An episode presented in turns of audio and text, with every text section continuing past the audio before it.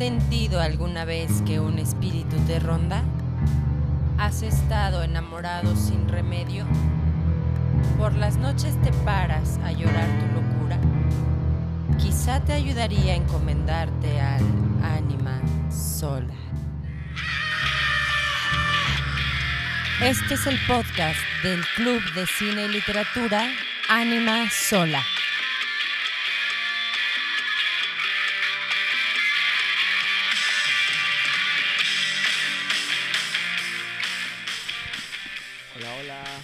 Hola, hola otra vez. Bienvenidos a Anima Sola Club, el podcast De cine y literatura, sí. de este mes que es agosto del 2021. Muchas cosas que ver. Mucho ha sucedido de un mes al otro. aquí. Demasiadas cosas, ¿eh? Interesante. Nosotros Sí. pues leímos. Hoy nos tocó eh, ver a Faulkner y revisar a Herzog, ¿no? En el cine. Sí, exacto. Estos dos directores que, a propósito de ciertas cosas que están pasando y otras situaciones en agosto, que ahorita abordamos el tema. Pero pues con estos dos, em, dos obras nos vamos a analizar este fenómeno. Qué gran fenómeno. O sea, ya estamos a vísperas ahorita de otoño. Estamos ya en el, en el octavo mes de- del año y pues ya se va, se va. Sí, acercándose septiembre, que pues es aniversario de la independencia de México, ¿no? Ahí vamos a ver qué revisamos. México es un país interesante, ya veremos qué. Ya iremos viendo, ya iremos analizando. Bueno, ¿y qué, qué hiciste este, Este, este mes, mes? ¿Qué traes para recomendar? ¿Qué onda? pues traigo ahí una película que quería comentarles. Que se llama Mystery Train de Jim- Jarmusch. Aprovechando de que hoy es el natalicio de Joe Strummer, vocalista y guitarrista de la banda The Clash, que él participa en esa en esa película y pues véanla, a ver qué ¿Por tal. qué? ¿Por qué la recomiendas? ¿Qué o qué? Veanla, veanla. pues está interesante porque, no sé, Jim Jarmusch a mí me encanta todo lo que hace. Entonces la, la volví a ver a principios de mes. Y ahorita rumbo para, para hacer el podcast estaba pensando en qué podía recomendar. Y creo que esta película puede quedar bien si quieres como... mm, no sé, si quieres meterte ahí a los a los sueños oscuros de Jim Jarmusch, ¿no? Y con esas fantasías, con esos esos como cuadros ahí medio hipnóticos que hace. Sí, está Entonces, buena esa porque además estos son una pareja que es fan de Elvis, ¿no? Sí. Van a Memphis a ver sí. Este, la casa está donde vivía, que no me acuerdo cómo se llama, es algo así como Graceland, Graceland se llama. Van a verla y ahí anda Elvis, ¿no? Y todo. Y también justamente que están ahí como como estos este esta pareja asiática están están este como escuchando el espíritu de Elvis, ¿no? En, en el hotel en donde se quedan y están buscando como este fantasma Ay, de Elvis. Está buena porque es, estaba pensando que nosotros hacemos peregrinación a ver a la Virgen, ¿no? Ellos hacen el mismo. Y ellos fueron de peregrinación para ver a Elvis, está buena. que por cierto ya se acercan las peregrinaciones. Deberíamos de ver algún este Hay que ver a la Virgen. No, pero analizar Hacemos este- un este tema. especial desde el Tepeyac. Nos vamos a podcast Anima Sola desde, desde la Basílica de Guadalupe. Sí, estaría bien. Em, sí, bueno, ojalá la puedan ver y compartan su opinión ahí por redes sociales. Sí, sí, a ver qué piensan. buena peli, algún día la veremos acá también. Yo también me puse a revisar, fíjate, a lo mejor ese es el tema también, la revisión, porque yo vi este Django otra vez. Uy, qué gran película. Sí, Un clásico, ¿no? O sea, creo que es un este. sí está cañón. Yo creo que ya está volviendo la película más como referenciada de Tarantino, era Kill Bill. Pero ahora la he escuchado mucho todo el mundo y Django, Django, Django. o sea, Ya aparte propaganda, ¿no? He visto así marcas de, de ropa súper cara con, con, con, Con las con las colaboraciones de Kill Bill y, Sí. Y cada vez está haciendo más, más, más. Digo, está chido. O sea, al fin de cuentas, pues es una gran película también Kill Claro. Bill, ¿no? Sí, pero pues siempre es un placer, ¿no? Disfrutar esos diálogos brutales de Tarantino, estas actuaciones, estos llenos de colorido, ¿no? Explosiones y todo La lo que se le sangre dice es todo el tiempo genial. ahí. Sí me parece. O sea, a pesar de todo, es este, pues sí, yo creo que podríamos decir un cine medio apegado a lo clásico, si quieres, pero de todos modos muy bueno, ¿no? O sea, de Sí. esta modernidad cinematográfica que te hace estar consciente todo el tiempo de lo que estás viendo. Genial, me gusta mucho. No, aparte, pues agradable, ¿no? O sea, todo el tiempo te, te atrapa. O sea, desde el minuto uno, yo creo que tiene ahí como su música, Sí. sus cuadros, todo, todo, todo. Además de un Hay montón verlo, de hay que- homenajes. Hay que, verlo. O sea, esta película, como todas las de Tarantino, son un eh, tienen un metadiscurso ahí cinematográfico, o sea, hace alusión a un montón de otras películas.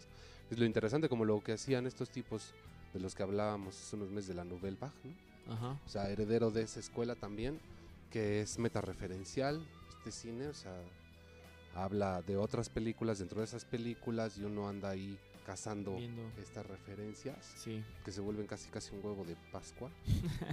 es muy bueno, sí, en, en ese aspecto. Entonces, uno se la pasa reflexionando, o sea, y es lo bueno de Tarantino, que puede juntar estos dos públicos, este público que va al cine a hipnotizarse nada más, ¿no? Sí. Dejarse llevar y todo, y este otro público Que está. que es más crítico, que está, eh, pues está consciente, sí, de todo lo que está consumiendo. Y ahorita que hablamos de Tarantino, me estaba acordando que fue casi ya un año cuando vimos a Robert Rodríguez.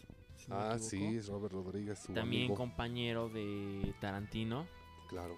Que vimos precisamente la película de. el- Once Upon a Time in Mexico. Ajá, exactamente. que también es otra, ¿no? Eh, Robert Rodríguez. Pues yo creo que un poquito, quizás sí él como- es un poco más técnico, ¿no? Pero también tiene cierto interés, a lo mejor debido a Tarantino, tiene cierto interés en esta metareferencialidad cinematográfica, que sí tiene esa película. Llena de símbolos. Ahí, por ejemplo, habría que Todo el tiempo, todo el tiempo. todo Muy el tiempo. simbólica, además toda una farsa. Muy interesante fue verla. Esa la vimos cuando Anima Sola todavía no se llamaba Anima Sola. Era la ínsula, ¿vale? Sí, o, o ni nombre tenía. No tenía creo. nombre, creo que todavía no tenía Sí, nombre. no, Ese todavía no. Pero es interesante, a ver si el próximo mes podremos hacer ahí como un cachito. Sí, a ver ser, qué vemos. Pero esa fue buena para ver como la esencia de México, porque sí vimos muchas cosas ahí, como está eh, el aspecto este fársico, ¿no? Que tiene la, la producción em, dramática mexicana, Ajá. o los narcos, Sí. o el, el melancólico. El Día de Muertos, El día, la- sí. como todo el tiempo está el tema, pero jamás sale, o sea, hay- son escasas las escenas donde se puede ver el, el ritual, ¿no? Porque de hecho sale ahí la, como un carnaval, si no mal recuerdo, ¿no? Y hace así énfasis en, en cosas muy diminutas, o sea, Claro, y además basada todo como en una situación muy legendaria, ¿no? O sea, a pesar de todo y que parece ser una película ahí también súper comercial, eh, pues sabe ver bien, o sea, sabe beber bien de la tradición, al menos de la tradición popular mexicana. Entonces, por eso fue interesante verla, eh, aunque, aunque muchos sí la consideran un churro. sí, eh, Sí, pues muy bien. Oye, ¿cómo ves las cosas que están pasando aquí en nuestra ciudad? Que todo ya está teniendo una una deformación en nuestro rostro de manera espectacular, ¿no? Pues está interesante, ¿no? El debate, como todo lo que está pasando precisamente con este nuevo gobierno y con las nuevas formas de, de mostrarle a la gente lo que es la independencia de México y todo este rollo, pero O, o la, la definición de México, que es lo que yo veo problemático. O sea, para ellos, México es es un, pro- un sí. puñado de indígenas sometidos, ¿no? Un régimen olvidando que justamente es... O sea, México no existe antes de la conquista. Ajá, sí, Y entonces la conquista se ve como un estorbo, otra vez. sí. Ese es el problema. Ya entonces este gobierno, quién sabe de dónde saca, con ninguna justificación histórica, ni mucho menos, a poner una pirámide de cartón en el zócalo, a renombrar calles, que eso es lo que me parece más terrible. El árbol también. El árbol de la noche triste hoy es el árbol de la noche victoriosa. No mentes, así terrible. Claro, o sea, son dos perspectivas, por supuesto. o sea, sin embargo, ya es una tradición llamarlo así. O sea, es una tradición llamar el árbol de la noche triste. Y Pero aparte ahora- dijo dijo Claudia Sheinbaum que ya en los libros de texto y todo iba iba a cambiarse, o sea, borrón y cuenta nueva, muchachos. Claro, ahora también esta calle del puente de Alvarado, llamada así porque es Sí. a donde se supone que Pedro de Alvarado salva la vida, ¿no? Saltando el, sobre uno de los canales del lago este que estaba en no. Tenochtitlan. Y, y ahora ya se llama Avenida México Tenochtitlan. ¿Quién sabe por qué? De ¿no? la nada. Nada más para La quitar a estación del Alvarado metro, de La ahí. estación del metro también, la de Zócalo. La de Zócalo, sí. Bueno, ¿cómo se llama?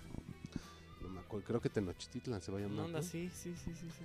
O sea, bueno, yo no sé, no, no somos Tenochtitlan, la verdad. Y también, pues considerando las cuestiones, sí no me parece que el mundo Tenochca, el mundo de Tenochtitlan, haya sido un mundo muy hermoso, ¿no? Así como que también querer pertenecer a él con todo el orgullo que esta que este programa institucional propone, no me parece tampoco que esté muy bien. Es un pueblo que a nuestros ojos también es muy sanguinario, este, además eh, militarizado, un poco intolerante con otros pueblos, al grado de que pues, son los mismos vecinos indígenas quienes están hartos de esto, ¿no? Y pues cae, cae por su propio Termina. peso. Entonces no me parece tampoco como digno de toda la defensa ni de toda la admiración. Sin embargo, o sea, claro que hay un sustrato que nosotros tenemos ahí, pero yo creo que debemos entenderlo desde el principio de la mezcolanza, ¿no? Sí, totalmente, totalmente. Está terrible, ¿no? Lo que sucede, pero pues Pues sí. no hay de otra. Y por eso me parece que es muy pertinente la reflexión al respecto de la herencia. Sí. O sea, el legado, ¿no? ¿Quiénes son nuestros ancestros? ¿Qué está pasando? ¿Qué nos compone? Y además, ¿cómo es nuestro actuar respecto a esa herencia recibida? O sea, una cosa es ellos. ¿Quiénes fueron ellos? Entenderlos a ellos, encontrarlos en nosotros. Y luego, otra de las, eso es por una parte, y la otra es esa herencia, cómo actúa sobre nosotros. Y esa es la intención por la que dirigimos esta, Este- pues estas dos obras que vamos a analizar, las dirigimos en eso, ¿no? La, la película y el libro tienen de cara esta reflexión, aunque no sean mexicanos, aunque no hablen de Tenochtitlan ni Pero están, los españoles y todo, están basadas. el tema, Sí, el tema por supuesto El que recuerdo, nos afecta, recuerdo. la herencia, ¿no? Sí, Cómo nos configura como humanos esa herencia. perfecto, pues. A ver, hablemos. Pues vamos a la primera.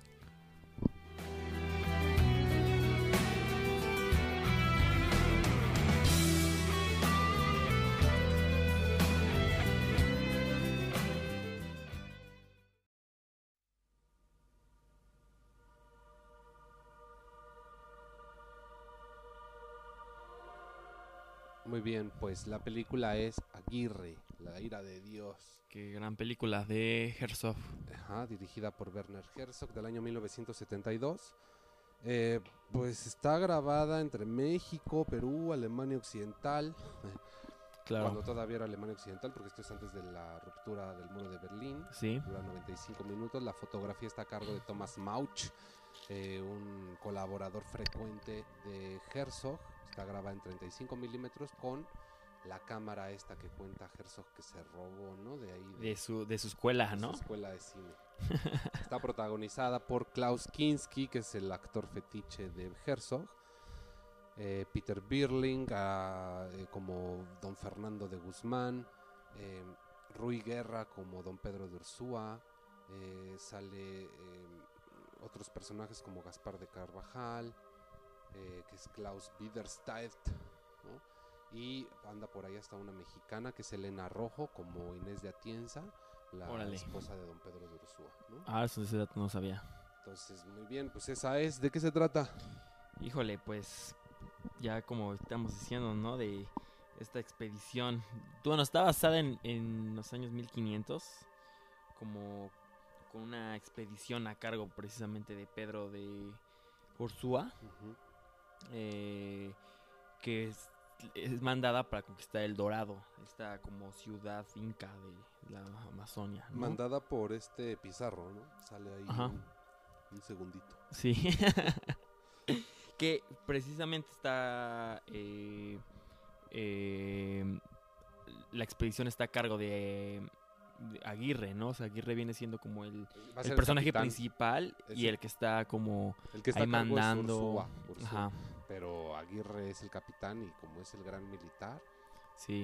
eh, pues todo Aparte tiene carácter, respetan. ¿no? O sea, además de que Kinski es así un, un actor como recio, eh, pues creo que le da muy bien el papel. O sea, hace una, un gran trabajo. Y pues yo creo que esta película sí recrea una visión desde como, como una perspectiva como ir- inconsciente y racional, ¿no? Como de lo que está sucediendo, la conquista precisamente.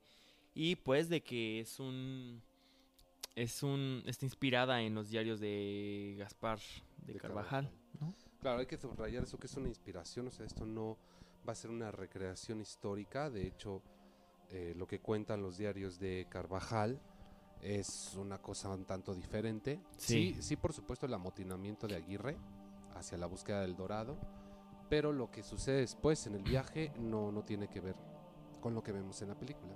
Claro, como que Herzog lo que hace es meterle ahí un poco de su puñado, ¿no? De tinta y empieza... Claro, sí, lo que vemos aquí es la interpretación de Herzog del personaje de Aguirre, ¿no? Exactamente, es a lo que voy, voy, o sea, como que le mete ahí su papel y, y bueno, yo la verdad es que pues, sí, yo no la conocía, o sea, no había visto y ahorita que estamos analizándola, wow, pues sí, es, tiene un- una importancia. De hecho, vi que creo que el New, York Times en, en, a principios del 2000 la nombró como de las 100 películas más importantes de la historia. Sí, además es una película muy influyente. O sea, em, esta película, por ejemplo, es la que Ford Coppola señala como la fuente principal de Apocalipsis Now. Sí, Em, y em, pues sí, es que tiene toda la línea. O sea, es una. al principio se ve la río, selva, ¿no?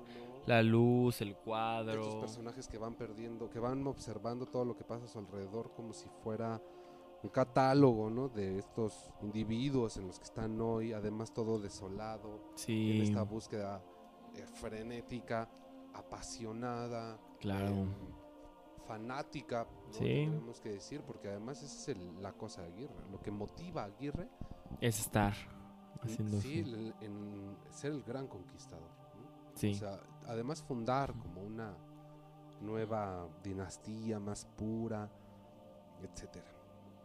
Y pues bueno, creo que sí es súper recomendable que si no la conocen, pues que echen un vistazo y que nos den su opinión porque creo que es así gran peli gran gran gran gran película. Sí, sí. Y más de Herzog, ¿no? O sea, creo que hubo más trabajos de Kinski y Herzog, si no me equivoco. Este creo que fue el Sí, primero.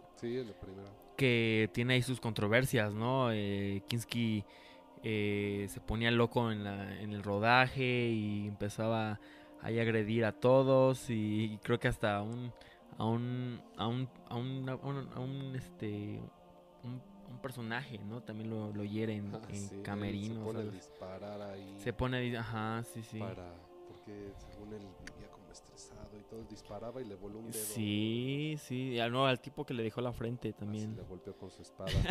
sí, un poco extravagante Fuerte. ya de por sí. Pero aparte el chisme está así brutal.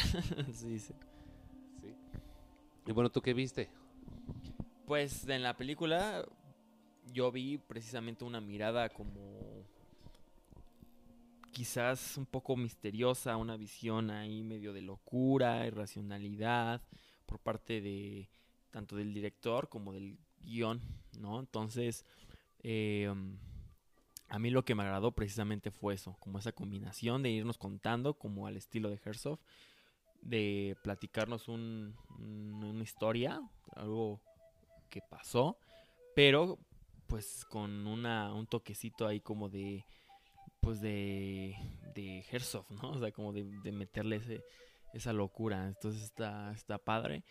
Em, pues yo creo que también es interesante pues la manera en la que está hecha, ¿no? O sea, con súper poco presupuesto, em, las tomas, ¿no? Los, los cuadros, la primera toma esta que está bajando ahí como de como de las que es como toda la Sí, la, la montaña, ¿no? Sí, sí, sí, sí, la tierra con el aire y que poco a poco nos vaya presentando también a los personajes desde el desde desde un inicio, ¿no? Eso también me encantó, o sea, aparte esta toma, ¿no? Donde Aguirre está cuidando a su hija, ¿no? Que la mete.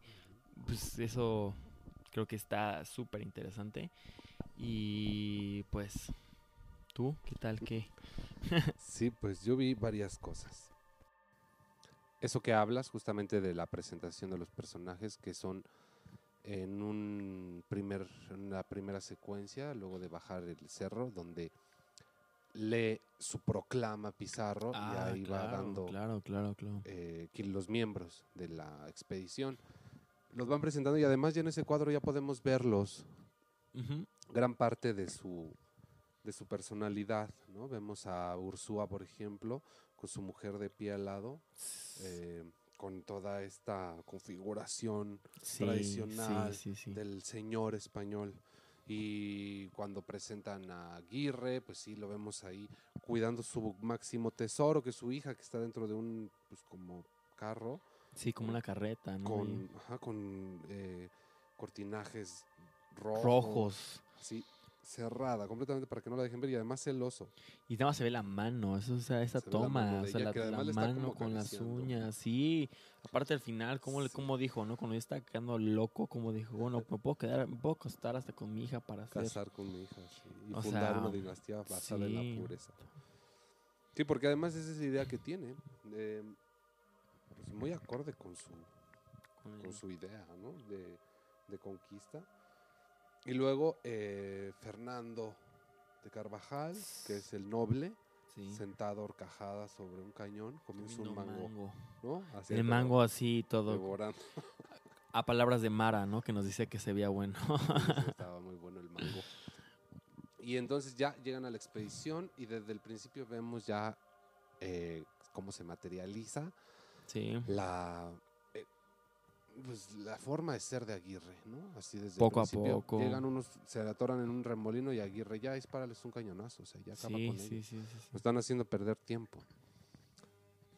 Qué cosa que nosotros vemos muy fría, pero al final, pues es una táctica militar efectiva, porque efectivamente los indios los matan, ¿no? Un momento después. Y pues tal vez hubiera sido, o sea, era Bueno. pertinente, lo que decía Aguirre, pertinente en el sentido táctico, no en un sentido humano, pero pues, sí, esto no es lo que ellos buscaban, ¿no? los eh, conquistadores. claro. Que además la fama y la gloria lo que mueve a Aguirre eh, desde que plantea siempre su modelo, ¿no? Que es Hernán Cortés como conquista México con un puñado de hombres, Claro. y etcétera. Entonces él quiere emular este triunfo de Cortés. Cosa que no va a lograr, por supuesto, Sí. al locura y todo. Y también vamos eh, pues advirtiendo situaciones que tal vez ya conocíamos del- de esta personalidad del conquistador. O sea, cómo se siente respaldado por Dios, cómo utiliza a Dios también como herramienta. Hay una Sí. reproducción del pasaje este de Atahualpa, Total, totalmente, sí.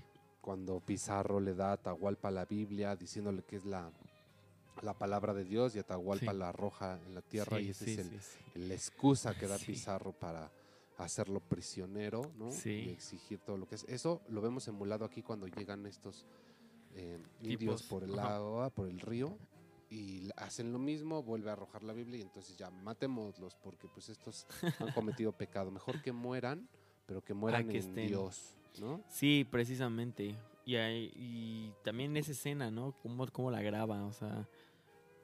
Cómo están atrayendo. Es buena. sí. Enfocados, por ejemplo, vemos ahí unos inserts al unas de estas tomas que van ajá. al objeto a un e- una fiji que trae colgada uno de los indios en su pecho que es de oro.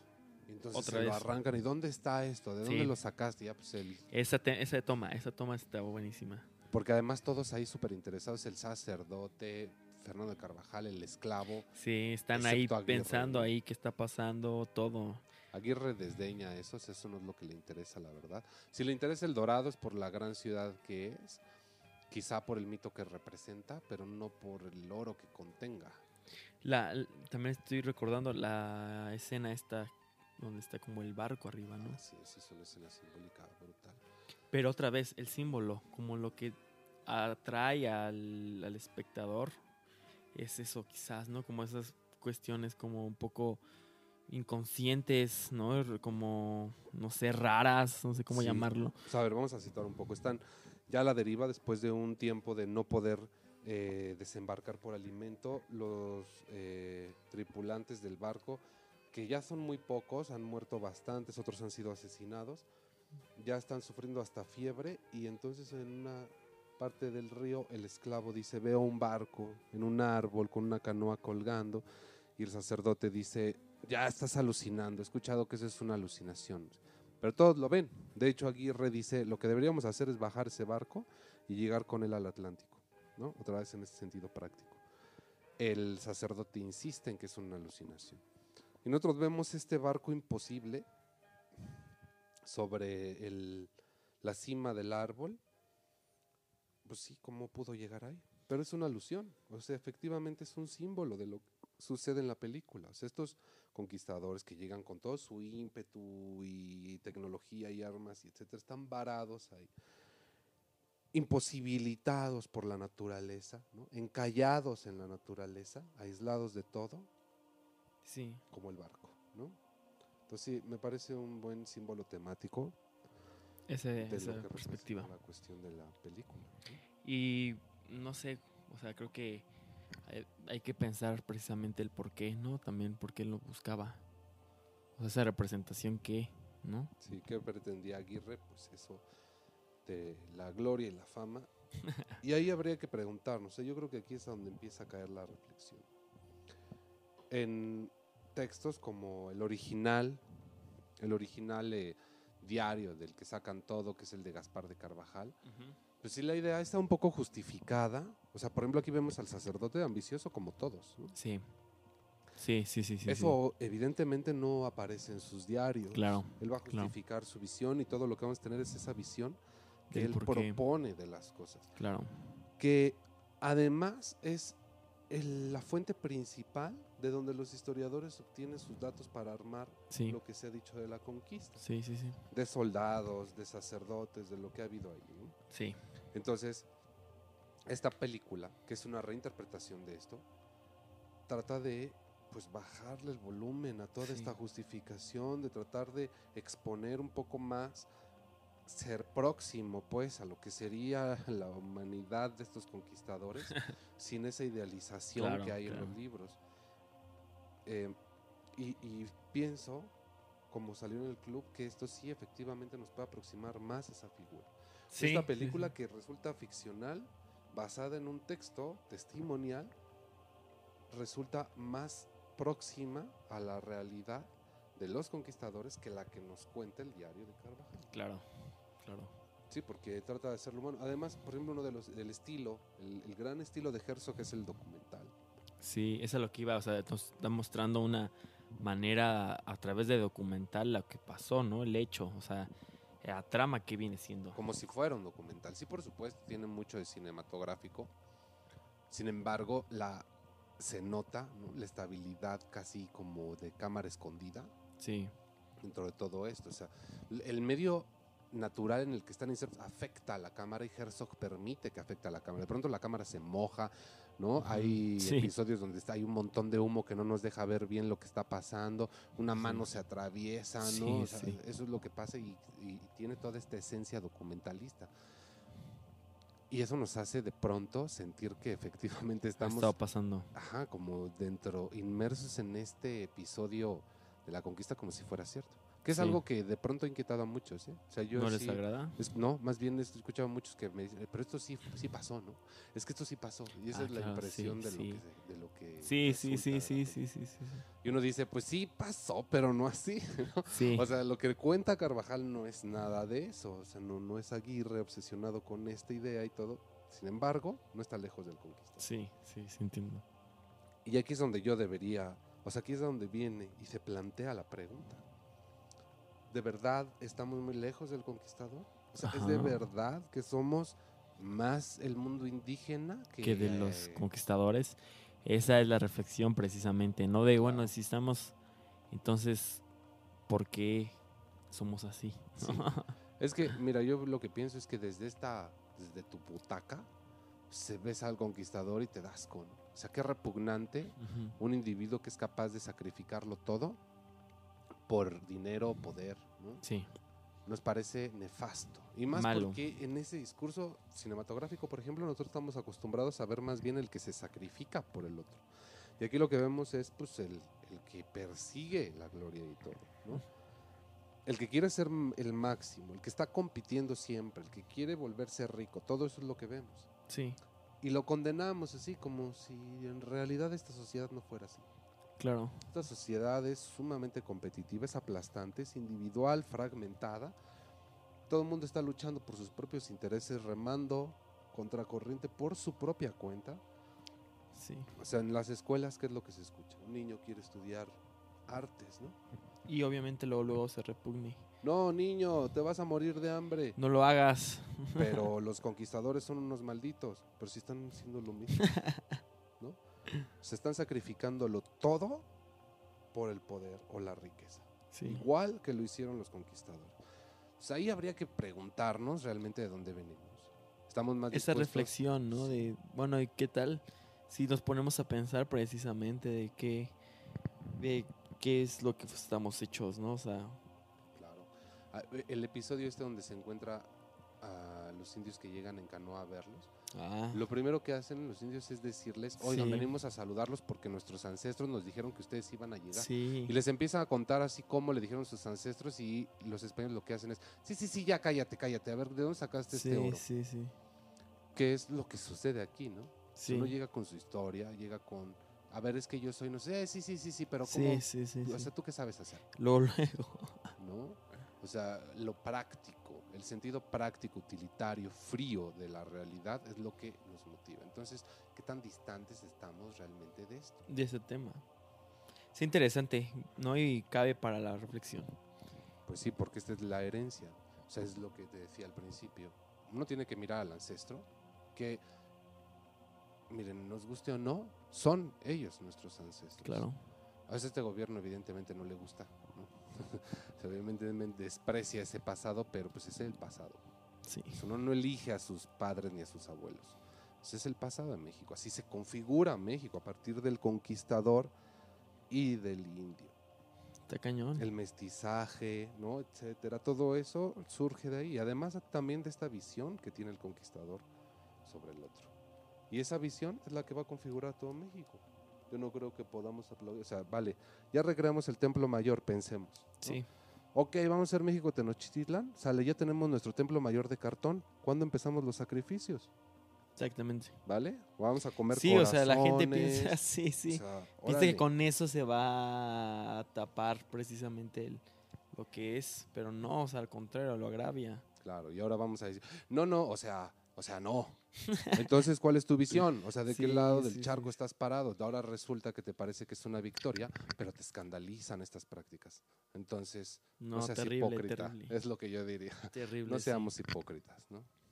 Bien, pues gran película. Ojalá puedan verla y que compartan su opinión también. Sí, sí, a ver qué nos dicen. Yo creo ¿Qué que es una película que tenemos que ver por todas las cosas. Claro. Y, o sea, si nada más fuera por la cuestión cinematográfica, y hay un montón que ver, ¿no? Sí, está cañón. Pues muy bien. Pues vamos a ver ahora el libro. A ver qué tal.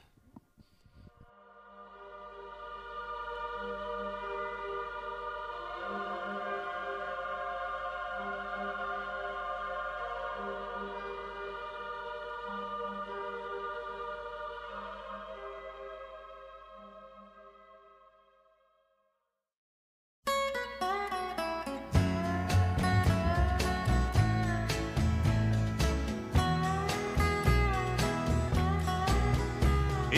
love somebody enough, you'll follow wherever they go.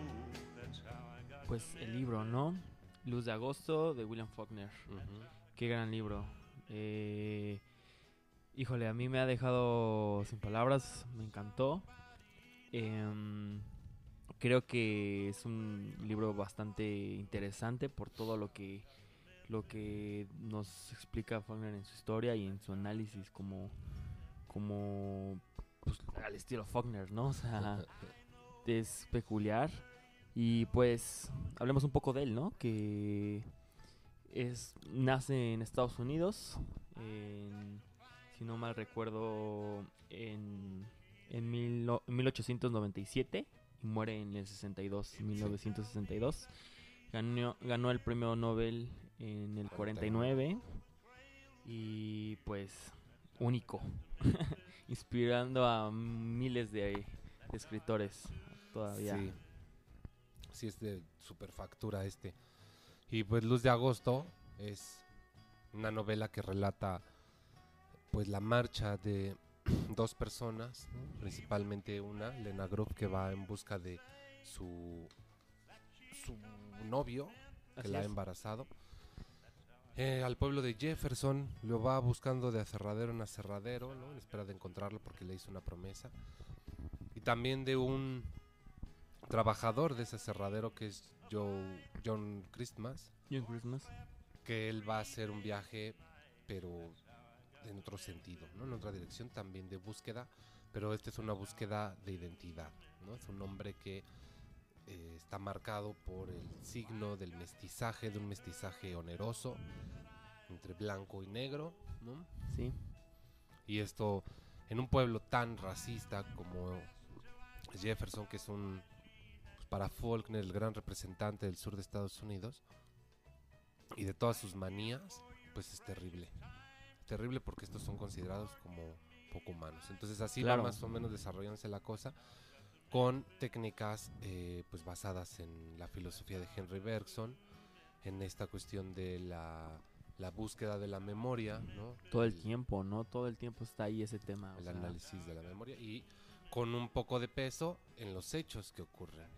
Sin usual, la verdad es que Faulkner es un autor que no se puede abordar buscando el deleite de la historia como podría ser, o sea, me refiero al relato. Claro, ¿no? claro, o sea, es peculiar, es a lo que me refiero. O sea, desde que te encuentras con Faulkner, estás ahí en una lucha, ¿no? De, de querer estar al tanto de lo que está pasando, pero te lo hace un- con un estilo propio, o sea, Sí, porque único. en estas técnicas, en esta técnica que utiliza él, que es esta que va a convertirse paulatinamente en lo que conocemos como monólogo interior, pero que cae en la búsqueda de la memoria, ¿no? Centrada en el enfoque de la mente de los personajes, no como una digresión, no como un- una sentencia, un pensamiento que diga, claro, claro, claro. sino más bien el contenido de la conciencia figural, el contenido de la conciencia de los personajes.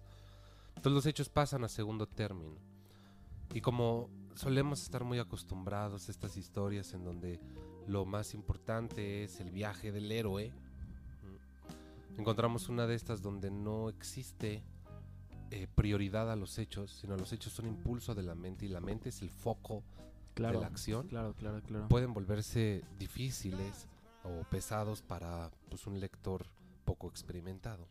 Es por eso que te pide cierta dificultad, ¿no? Te pide cierta comprensión lectora, ¿no? Que, que a- o sea, mm, es interesante, es a lo que voy, es interesante cómo lo maneja Faulkner, o sea, si lo remontamos, como habíamos dicho, o sea, eh, si no me equivoco, justamente otros otros eh, escritores lo hicieron, ¿no? Virginia Woolf y Joyce. Y Marcel Proust con La búsqueda del tiempo perdido, que justamente es un viaje en la memoria, cuyos hechos, o sea, los hechos de todas estas novelas son hechos muy simples, Claro. Pequeñitos, ¿no? que pasan este, pues, en cuestión de segundos, sin embargo, la extensión del libro es debida a la distensión temporal, o sea, se extiende el tiempo, dado que en la memoria no hay esta, eh, pues esta secuencia temporal de Claro. los hechos, ¿no? O sea, de lo que vivimos en el cotidiano. Uno se pone a pensar mil cosas en dos segundos.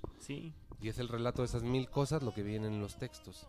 Eso es exactamente. Eso lo, llen- lo, lo densifica y se te vuelve un libro, eh, sí, sí, claro que es pesado en su naturaleza, pero eso no quiere decir que sea malo. Claro. Es un estilo. Un, un estilo propio, precisamente, ¿no? Y bueno, es chistoso porque yo cuando lo leí, yo, yo lo veía en, en dos historias, ¿no? Precisamente. La de John Christmas y la de esta chica del inicio. Lena, Lena La de. Elena, exactamente. Entonces, lo que platicábamos hace rato, ¿no? O sea, yo, yo creía que al final se iban a conectar, no sé por qué, de cierta manera, como el final y el, el, el inicio y el final, ¿no? Pero creo que es interesante, o sea, como esta interpretación, la sobreinterpretación que también te da Faulkner, ¿no? Como un lector. O sea, creo que es, es a mí me, me parece un poco curioso de que sé que es difícil, sé que es, es, un, es un escritor pesado y yo me sobre, me paso, ¿no? O sea, estoy ahí como, de, ah, esto es importante porque no sé qué, pero justamente es por eso que es, más bien, por eso es importante la lectura en conjunto, para, Claro. para no perdernos, ¿no? Y estar, Sí, o sea, en este sí hay que estrellarse, ¿no? Definitivamente creo que, o sea, la lectura de Faulkner implica fracaso. claro, O sea, de- de- en la primera lectura. Es un libro para estar abordando, abordando, para ir conociendo la naturaleza y luego volver a él. O sea, la primera vez que leía Faulkner, como todo mundo buscaba eh, la historia, ¿no? Pensaba. sí, sí, sí. Pero sí. la historia es mucho más compleja, o sea, tiene Claro. muchos más niveles. Es una historia muy breve a simple vista. Una búsqueda, ¿no? Por un aserradero. O sea, la historia se resume en esto. La chica va al aserradero. Eh, confunde al... Por el nombre, confunde al novio. Ajá. Otro ahí, este, pues la coge, se enamora de ella. Resulta que el novio sí está ahí. Ha delatado a su socio, de, que es traficante de whisky. Sí, sí. Lo vende. Este, está esperando la recompensa. Lena se le revela, le dice, pues aquí estoy, este es tu hijo, ¿no? Porque además alumbra ahí. El otro se escapa. Y Lena decide, pues, seguir, seguir itinerante. Y en esto la lleva, lo, lo sigue el, el nuevo hombre, Byron Bunch, claro. que se ha enamorado de ella. Mientras tanto, este, el juicio de John Christmas, que es acusado de asesinato, em, la gente obviamente se entera de que tiene esta mezcolanza, el factor de que sea negro eh, agrava los hechos y termina muerto. O sea, esa es la historia. Aparte, aparte termina, rasgos. aparte lo, lo mata un, un racista. Claro, Es interesante. un racista lo matas. Pues sí, tenía que ser porque pues ese es el peso de su sangre. Claro. pero, ¿no? Todo lo que está detrás, o sea, el, el- el armado, toda esta, pues sí, estructuración del texto, es- la vuelve súper compleja porque nos enteramos de Hasta de todo lo que no. lo que sí. piensa, lo que supone de sí John Christmas. Es súper interesante. Sí. Además, pues el título, ¿no? O sea, ¿por qué se llama Luz de Agosto?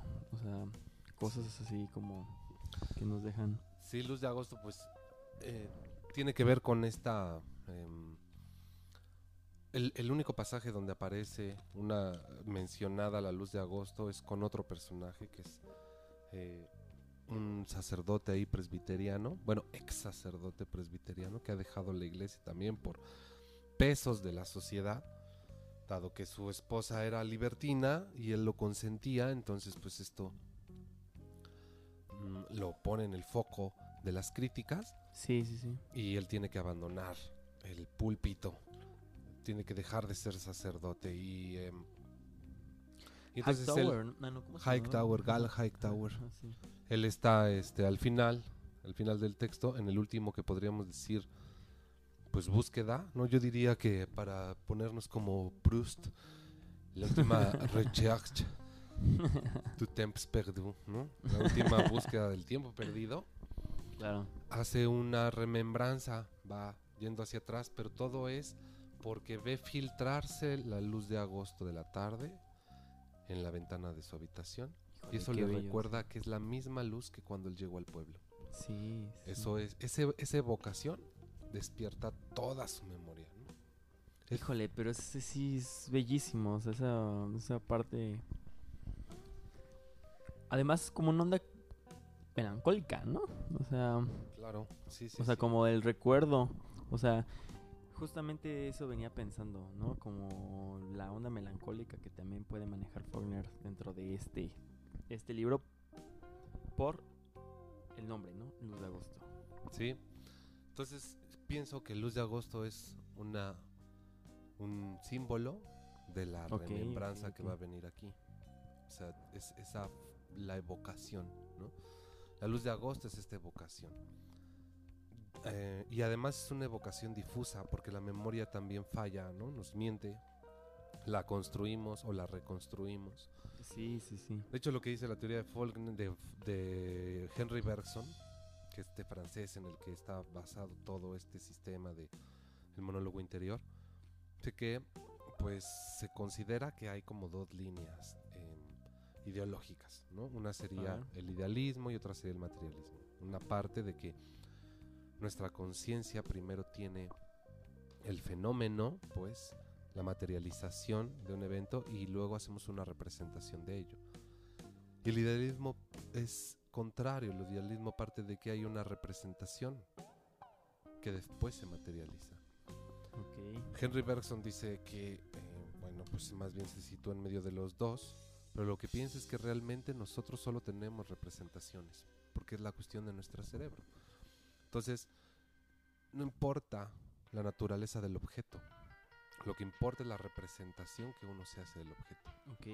Y esa mm, materialidad difusa es lo que al final nos conduce a actuar. Yo, por ejemplo, puedo ser que me haya representado a mí mismo de una forma y esa representación que tengo de mí, eh, pues me conduce a actuar de una forma, ¿no? Me obliga a actuar de una forma. Aunque no necesariamente sea así.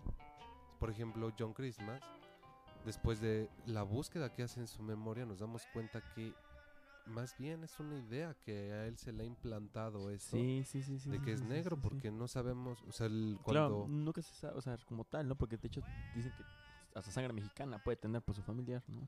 exacto, o sea, era una persona pues morena, ¿no? De piel eh, oscura y parece ser que probablemente era un mexicano y entonces, eh, pero le decía negro y con eso fue suficiente para que armara el prejuicio en el, en el abuelo y el abuelo lo rechazara y, y además lo persiguiera, porque es el abuelo el que lo persigue siempre acusándolo de tener sangre negra. Pero Y es es- esa culpa, ¿no? Precisamente, o sea, como la familia y sí, sí, sí, claro. claro. el prejuicio, ¿no? Sobre la, esta cuestión difusa de la memoria, cuando empieza por primera vez la situación de la remembranza, que es el capítulo 4, Faulkner advierte, ¿no? Voy a leer esta, este fragmento para que veamos cómo. La memoria cree antes de que el conocimiento recuerde. Cree mucho más tiempo que recuerda, mucho más tiempo del que tarda el conocimiento en preguntarse. Conoce, recuerda, cree un pasillo en un largo edificio frío, arruinado, lleno de ecos, un largo edificio de ladrillos. O sea, la memoria empieza a creer Claro. que eso estaba ahí. Más o menos, como me acuerdo que era un pasillo así largo, pero no me acuerdo bien, creo que tenía ladrillo. Y esa reconstrucción es una representación de algo que se vivió y que finalmente va a marcar. Y además el recuerdo que narra ahí, que es el primer recuerdo de John Christmas, eh, es de que es sobre él robándose una pasta de dientes mientras sorprende a la mucama del lugar teniendo relaciones sexuales.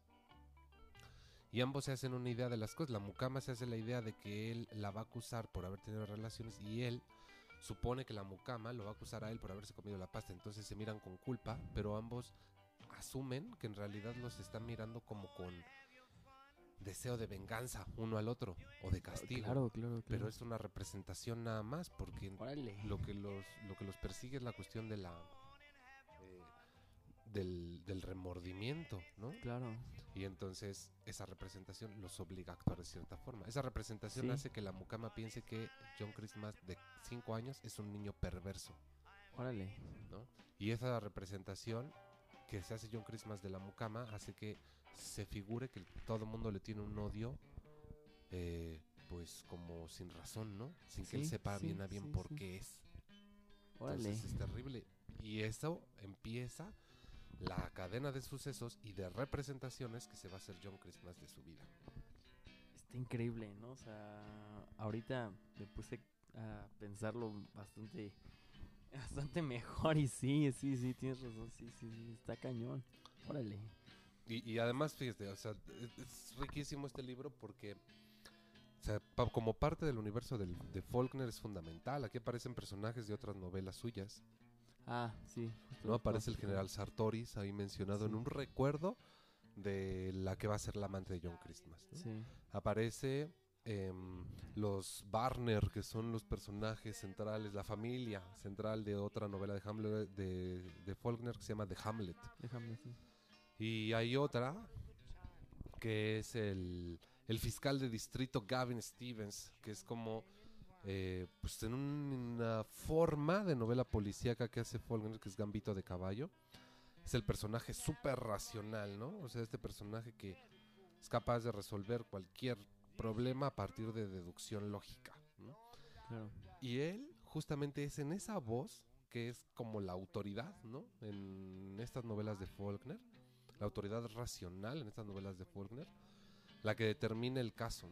Sí, fue, le dice en un episodio después de este, haber matado a John Christmas otra persona, Gavin Stevens dice, mira, lo que pasa es que la sangre negra de John Christmas fue la que, la que lo llevó a hacer todo lo que hizo. Pero su sangre blanca fue la que lo obligó a refrenarse. Su sangre blanca era la conciencia. Y al final, la sangre negra, ¿no? Lo lleva a, Actuar como es. o a- sea, sí, como a ponernos en peligro, porque además John Christmas lleva una pistola y anda ahí sí, amenazando a todo el mundo, sí, sí. pero al final no hace nada. Y dice, es la sangre como Gavin Stevens fue la sangre blanca, lo que hizo que no nos atacara. Órale. Órale. Y le dice el otro, entonces usted cree que si era blanco o negro y dice, no, lo que yo creo es que esto de la sangre blanca y la sangre negra lo llevó a actuar de esta manera. O sea, esa- esas dos ideas. Ajá. Las ideas de tener como la suma de las dos, ¿no? De puedo ser blanco, pero soy negro porque estoy tal. ¿no? Claro. Como con esta, esta percepción. ¿no? Y él, los intentos que tuvo John Christmas de, pues, de ser, eh, no sé, productivo o hasta podríamos pensar bueno, siempre fracasan porque él dice, pero es que yo soy negro, o sea, Claro. es que esta persona nada más está ahí por ser negro. Sí. Y además interesante porque nosotros también nos estamos representando al personaje. O sea, al final nuestra perspectiva también es representativa. O sea, Faulkner no describe a sus personajes porque no es necesario. Lo que le importa es el contenido de la mente. Entonces, ¿qué más da? ¿No? La naturaleza de los personajes. Sí. Nosotros no sabemos cómo es John Christmas. Pero sabemos que a simple vista no se veía como negro. Eso sí lo sabemos. Todo mundo, Claro. todo mundo siempre pensó que era blanco hasta que él decía o hasta que él afirmaba o mostraba que tenía sangre negra, ¿no? Sí. Y de hecho el único rasgo que aparece en toda la novela, el único rasgo de descripción física de un personaje es la cicatriz que tiene el marido o el novio este de Elena Brown, eh, Joe Brown, Sí.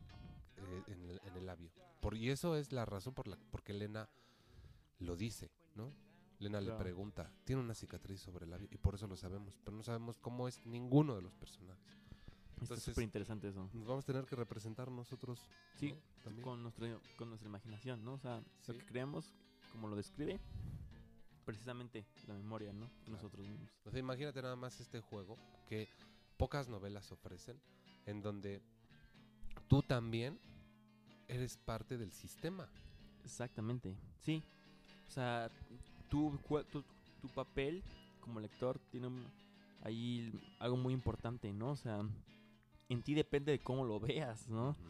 Cómo ves a, a, Christmas y cómo veas esta percepción que tiene Elena, ¿no? Sobre lo que está buscando, ¿no? El padre de su hijo, ¿no? Sí. Órale, está increíble. Yo la verdad es que también me, me dio como mucha mucho aire a, a Rulfo, ¿no? Y a todo Entonces, sí. esta percepción como de, de latinoamericanos, ¿no? Que estaban ahí como haciendo igual como de la época, ¿no? O sea, siglo XX. Sí, del siglo XX, pero es que además Faulkner es el maestro de todos ellos. O sea, él es la gran influencia de lo que se conoce como la novela de medio siglo en Hispanoamérica o la o el boom, ¿no? Sí. O sea, fíjate, tiene una forma de narrar interesante, es como si fuera un personaje. O sea, parece que está dentro de la diégesis, es más, parece que correspondiera a alguien que eventualmente se va a revelar como, como uno de los personajes, el narrador. Porque también está estas otras partes donde se narra el contenido de la conciencia, Sí. que es la misma voz. Claro, claro. Pero sí, nos lo está contando como si fuera así, ¿no? Un chisme. Si la primera Sí, vez que sí, la vio, uy, no, le encantó. Desde que inicia también, sí. sí. Pero nos damos cuenta que no puede ser parte de la diégesis, o sea, no puede ser parte de ese mundo porque conoce, o sea, tiene acceso total a la mente del personaje, así total. No, no es que sepa que cree de una cosa, no, o sea, vemos la mente del personaje ahí, recordando, ¿no? Haciendo regresiones y todo eso, lo vemos así, como está animada por el recuerdo. Y nos lo narra como si fuera un chisme, ¿no? Es lo interesante. Con el lenguaje de la gente de ahí. Popular. Es, lo que decíamos, o sea. A mí me sonaba mucho como si fuera un antropo, o sea, como en esta onda como antropológica, o sea, como el, el relato, estar ahí contándonos, ¿no? Lo que hace la persona, Claro, o sea, claro. una un hecho como etnográfico realmente, ¿no? O sea, Sí, Es que finalmente eso es, o sea, la literatura también tiene que ser así. Y esa forma tan natural de narrar, ¿no? tan, tan suelta, tan transparente, en donde ya no nos estamos preguntando quién es el narrador, o sea, se disuelve. sí, Y eso mismo fue lo que imitaron estos narradores, o, o aprendieron estos narradores hispanoamericanos. Rulfo, por supuesto, ¿no? O sea, Es un maestro. Claro, es un maestro. eh, García Márquez, ¿no? Por ahí también está. Eh, incluso ellos dos, yo creo que son los más. eh, ¿Marcados? sí, los más. Los más claros ejemplos, claros discípulos suyos, porque todo esto que. Del, del- el- la forma de narrar la reproducen ellos, ¿no? En la voz hispanoamericana, que también tiene sus matices y también tiene sus particularidades, digamos, como que enriquecida. Pero es el formato, eso por una parte. Sí, Y la otra es este lugar, hasta- hasta el sitio, ¿no? Es el sitio en el que Faulkner sitúa sus historias, que es el sur de Estados Unidos, que conoce muy bien porque él pues, creció ahí, Claro. nació ahí. Lo conoce como uno de los más problemáticos de Estados Unidos, ¿no? Y Ah, además claro, también claro, se región. llama, eh, tiene un nombre, o sea, es un lugar inexistente también. O sea, Sí. es como si sí fuera el sur de Estados Unidos, pero no existe. Memphis. Yoknapataufa, Ah, ¿no? rodeado de ciudades eh, reales como Memphis, por ejemplo, es así, es así es real, pero el lugar Jefferson donde está este que es como el corazón de Yoknapataufa, este pues no existe. y eso mismo hicieron estos otros eh, autores. Rulfo es calco, ¿no? O sea.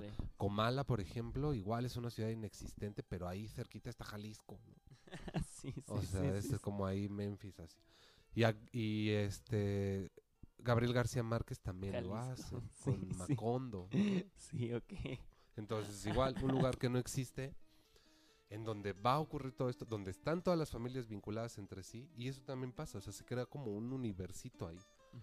Sea, eh, lo que dije hace rato, aparecen personajes de otras novelas, tienen su presencia ahí. Lo mismo va a pasar con el universo de eh, García Márquez, ¿no? Claro. O sea, el coronel Aureliano Buendía anda por ahí de pronto apareciendo en otros lados, la mamá Sí, grande. Sí, sí. O sea, todos estos. Y eh, tal vez eso no pasa tanto con Juan Rulfo. O sea, los personajes sí tienen entre sus cuentos y entre Pedro Páramo, sí tienen una independencia entre sí. No, no es como en el caso de Faulkner o en el caso de García Márquez tan, tan claro. ¿no? Sí, es. Además, pues la percepción, o sea, es, es brutal, no sé. Me, me encanta. Sí. Sí, mi, lo- mi favorito, mi cosa favorita de este libro es eh, pues estas trayectorias, ¿no? O sea, uno podría preguntarse qué tienen en común Lena Gru, que es la que inicia la novela, y este personaje John Christmas, que es el que ocupa el grueso de la novela. Eso me preguntaba, y creo que la respuesta es la trayectoria. Sí. Lena Gru es un personaje en el que no se ahonda mucho en su mente. Casi no hay una gran búsqueda en su memoria, ni mucho menos, pero sí hay una búsqueda como al porvenir. Ella está queriendo armar algo, ¿no? Con otra persona en su futuro y entonces emprende una marcha hacia adelante, hacia lo Sí. desconocido para encontrarse, para ser, para convertirse, para adquirir una identidad, que es la de la esposa de John Brown, ¿no? Claro, claro. Mientras tanto, John Christmas, situado en su presente, empieza a realizar una trayectoria hacia el pasado. También en busca de su identidad. Es decir, en ese momento de su vida, los dos en Jefferson eran personajes que pues no se sentían definidos Sí. y tienen que emprender una marcha para encontrarse. John Brown dentro de su mente hacia el pasado y Lena Groove hacia el porvenir, hacia lo desconocido. ¿no? Sí. Me parece sí. muy interesante eso. Es increíble. O sea, está, es hasta bonito, ¿no? O sea, Sí. es así lindo, ¿no? Es como de, órale, qué, qué gran... Pues qué gran idea, ¿no? O sea, sí, sí, está cañón. híjole, ojalá en un futuro vol- volvamos a retomar a Faulkner. Sí, léalo. club. Definitivamente es un libro denso, no esperen este que no sea complejo, pero es magnífico. Forgetting to give back, forgetting to remember, just forgetting a note of thank you, isn't it a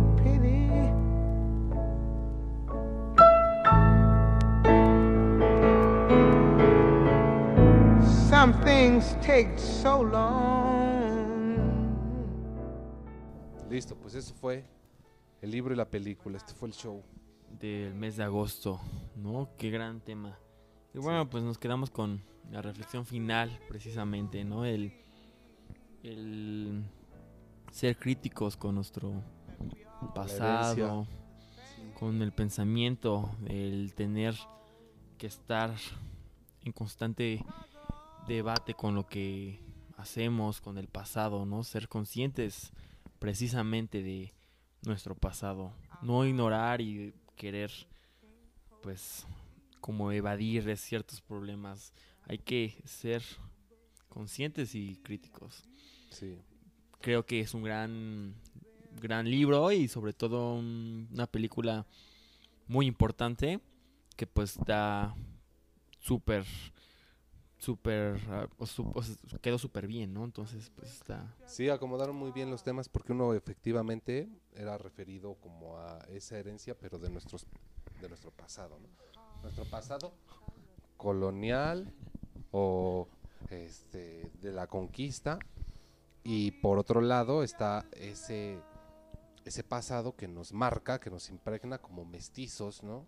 Como esta mezcolanza que define a, Claro, pueblo claro. hispanoamericano. Más que el antecedente indígena, más bien es la cuestión de la mezcolanza, ¿no? O sea, México, como dice Alfonso Reyes, está configurado por sangre y sudor, ¿no? Por sudor y sangre. La lucha, la guerra, el derramamiento de sangre ha sido que ha definido a nuestros pueblos y que es la marca. Entonces yo creo que huir de ahí, escapar de la guerra y tratar de eh, hacer protagonista Evadir. solamente a uno de los bandos, pues es erróneo. O sea, creo que el conquistador está dentro de nosotros y creo que su mirada es la que configura en su mayor medida la visión que tenemos hoy claro, en día claro, de las claro. cosas. Entonces, no tiene ningún sentido el hecho de rechazarla porque sería rechazarnos a nosotros. Parecemos los hijos de los papás divorciados, ¿no? Así el la mamá que anda ahí envenenando al hijo con que el papá es malvado y no pasa la pensión. Y entonces el hijo ya no quiere saber nada del papá. Algo así es, siento que es lo que nos quieren hacer aquí. Sí, sí, totalmente, totalmente. O sea, odia, odiemos al conquistador español, odiemos todo eso. Sí, no, sí. pero sí, o sea, O sea, no, no debe sí. de ser así. Sí, esta mamá es más tóxica, una madre así más tóxica. Nos hace más daño que el otro. Pero bueno, pues eso es. El próximo mes se aproxima, como decíamos, esta cuestión de la independencia. Probablemente no la podemos dejar de lado porque vemos que la discusión es muy importante. Habrá que ver ahora cómo se define nuestro país. Hace un año empezó esto de Hace un año ya. animación. Lo del podcast, ¿no? Eso empezó hace unos cuantos meses, pero... lo Bueno, de el, próximo, el próximo mes cumplimos un año. esta iniciativa fue hace un año y empezamos justamente revisando a México. ¿Te acuerdas con Carlos Fuentes? Qué, qué, Un gran, gran libro. también, El espejo enterrado. del origen, ¿no? De las cosas, el espejo enterrado y una peli que fue Once Upon a Time in Mexico, como México. dijimos al principio. Que Pues dio a como al niño el dedo. Ahora a ver qué tal habrá para este mes, pero pues bueno. Pues así queda, ¿no? Entonces, esperamos que se vuelvan a conectar a nuestras sesiones, que nos escriban, que nos sigan y pues que se unan al club, como siempre hemos dicho. Sí, que nos sigan escuchando también. Un saludo a todos. Y pues aquí estamos. Sale. Nos estamos viendo. Bye bye. Chao.